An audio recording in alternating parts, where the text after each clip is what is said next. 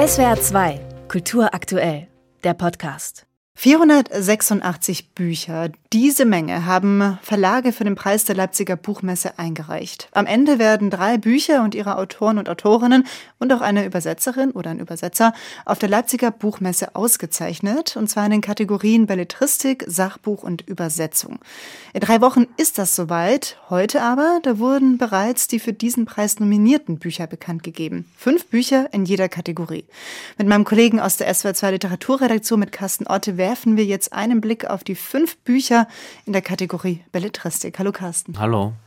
Carsten, welche fünf Bücher sind denn da in der Kategorie Belletristik nominiert für den Preis der Leipziger Buchmesse? Ich weiß gar nicht, mit welchem Buch ich anfangen soll. Vielleicht äh, mit dem außergewöhnlichen, äh, nämlich der Graphic Novel von Anke Feuchtberger.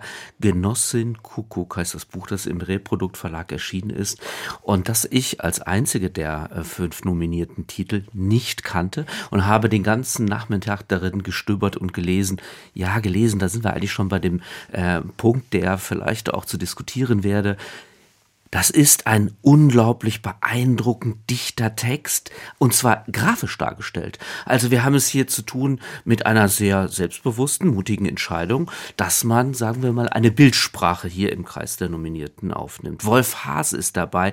Eigentum, das ist die Geschichte seiner Mutter, ein sehr nachdenkliches Porträt einer ja, vergangenen Generation, ähm, einer Nachkriegsgeneration, der es vor allem darum ging, das Geld zur Seite zu schaffen, um ein Haus zu bauen. Und daraus entspinnt sich dann so eine, ich würde sagen, literarische Theorie des Eigentums, so ja auch der Titel. Inga Mache, ein weiteres Debüt, ich sage weiteres, weil wir kommen gleich noch zu einem zweiten, ein Debüt auf äh, der Nominierungsliste auf den Gleisen. Das ist eine ganz düstere Geschichte, die in Berlin spielt von einem jungen Mann, der seinen Vater verloren hat und der sich in so eine Art Rausch hineinlebt und dann tatsächlich im wahrsten Sinne des Wortes auf den Gleisen lebt. Dana Vohwinkel, das ist das zweite Debüt, Gewässer im Ziplock, eine, ich würde sagen, von der Struktur her, vom Genre her fast schon klassische Familiengeschichte, die aber an verschiedenen Orten spielt, in Deutschland, aber auch in Chicago und auch in Jerusalem. Erzählt wird eine jüdische Geschichte, die mit Bezügen zu Deutschland in all diesem ganzen Diskurs, Schlamassel, in dem wir auch äh, stecken, ähm, aufnimmt. Das ist schon auch ein wichtiges Thema, ähm, wie ich denke, und für ein Debüt wirklich ähm, kunstfertig äh, erzählt. Zuletzt würde ich erwähnen Babi Markovic, Mini-Horror der Roman. Das ist ein Text, der mir am besten gefällt, weil er zwar einerseits mit comichaften Elementen arbeitet, aber andererseits wirklich etwas ganz Neues daraus macht, nämlich Sprache zeigt, wie ich sie äh, seit langem nicht gelesen habe. Es ist die Geschichte von Mini und Mickey, die ständig irgendwelche krassen Dinge in ihrem Alltag erleben. Da muss man gar nicht so viel drüber erzählen. Wer einmal Mini-Horror gelesen hat, der kommt da nicht mehr von los. Okay, ich höre schon, das könnte ein Favorit sein bei für dir. Für mich, für mich.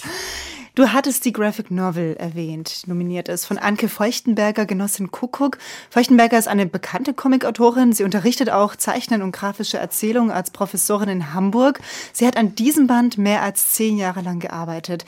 Was ist das für ein Comic? Und ist es ungewöhnlich, dass ein Comic für diesen Buchpreis nominiert ist? ja, das habe ich ja vorhin schon gesagt. Das ist absolut äh, ungewöhnlich. Ich glaube auch, man wollte da so gewissermaßen eine Jurymarke hinterlassen. Wenn man sich die Bilder anschaut, und wir müssen zunächst über über die Bilder. Reden, denn diese Bilder machen den Großteil dieses Werks aus. 400, 500 Seiten ist das Ding schwer. Ich habe es hier auf meinem digitalen Display. Ich glaube, man muss das aber in die Hand nehmen. Alles, was ich gehört habe, ist es auch ungeheuer wertig editiert. Da gibt es dunkel schwarze Riesenschnecken, die sich nicht nur durch die Gärten der Protagonistin ziehen, sondern dieser Schleim ist auch in den Köpfen der, der Menschen. Erzählt wird die Geschichte einer Jugend in Ostdeutschland von den 1960er Jahren an bis heute mit all diesen Veränderungen, sehr metaphorisch aufgeladen, das ist ein tolles Ding. Und ob es jetzt in diese Kategorie Belletristik hineingehört oder nicht, sei es drum, ich habe mich gefreut, diese Entdeckung gemacht zu haben. Wie findest du denn die Auswahl der Jury insgesamt? Also wir haben eine Graphic Novel, wir haben zwei Debütromane, wir haben etwas so Kurioses wie den Mini-Horror-Roman. Wie würdest du sagen, wie, wie setzt sich das zusammen? Mein Kollege, der Literaturkritiker Gerrit Bartels, hat heute im Tagesspiegel geschrieben, dass die Auswahl in gewisser Weise doch auch eine Verzwergung des Preises bedeutet. Denn es werden sehr viele Texte nominiert, die im engeren Sinne vielleicht oder früher vielleicht nicht in eine solche Auswahl äh, Nominierungsliste vorgekommen wären. Das kann man so sehen. Es sind eher Entdeckungen zu machen. Bis auf Wolf Haas mit Eigentum sind es Namen von Autorinnen, die man sonst so nicht kennt. Ich finde, das ist zunächst einmal kein Problem, wenn die literarische Qualität stimmen würde. Sie stimmt weitgehend. Es gibt bei jedem Debüt, das muss man natürlich sagen, auch Stärken und Schwächen, wenn man ganz genau liest.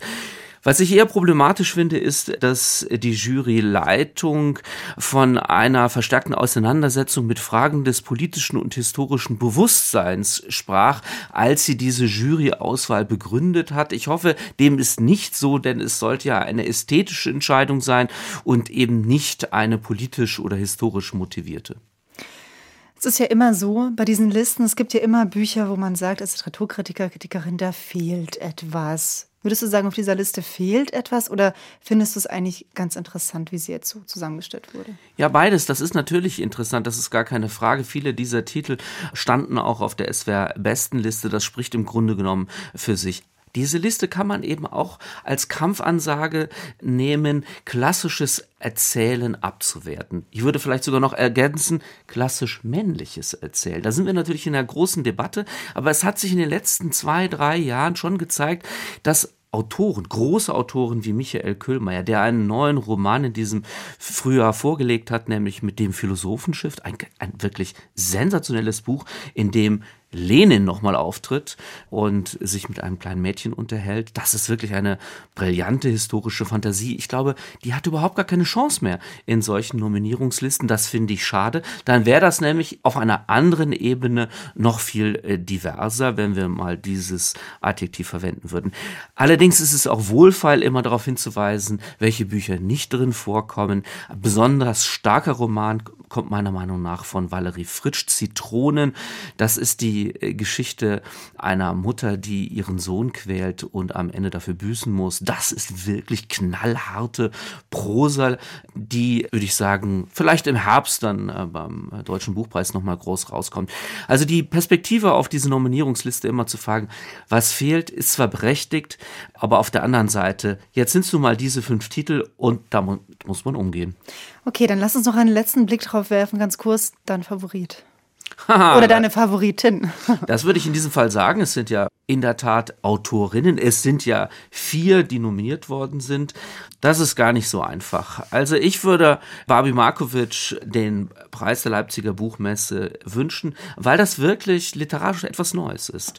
Eigentum ist ein sehr berührendes Stück.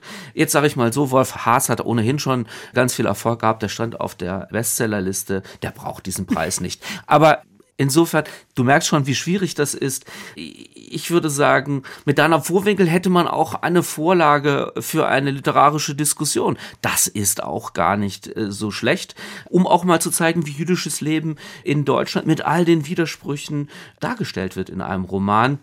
Inga Machel, glaube ich, gewinnt nicht.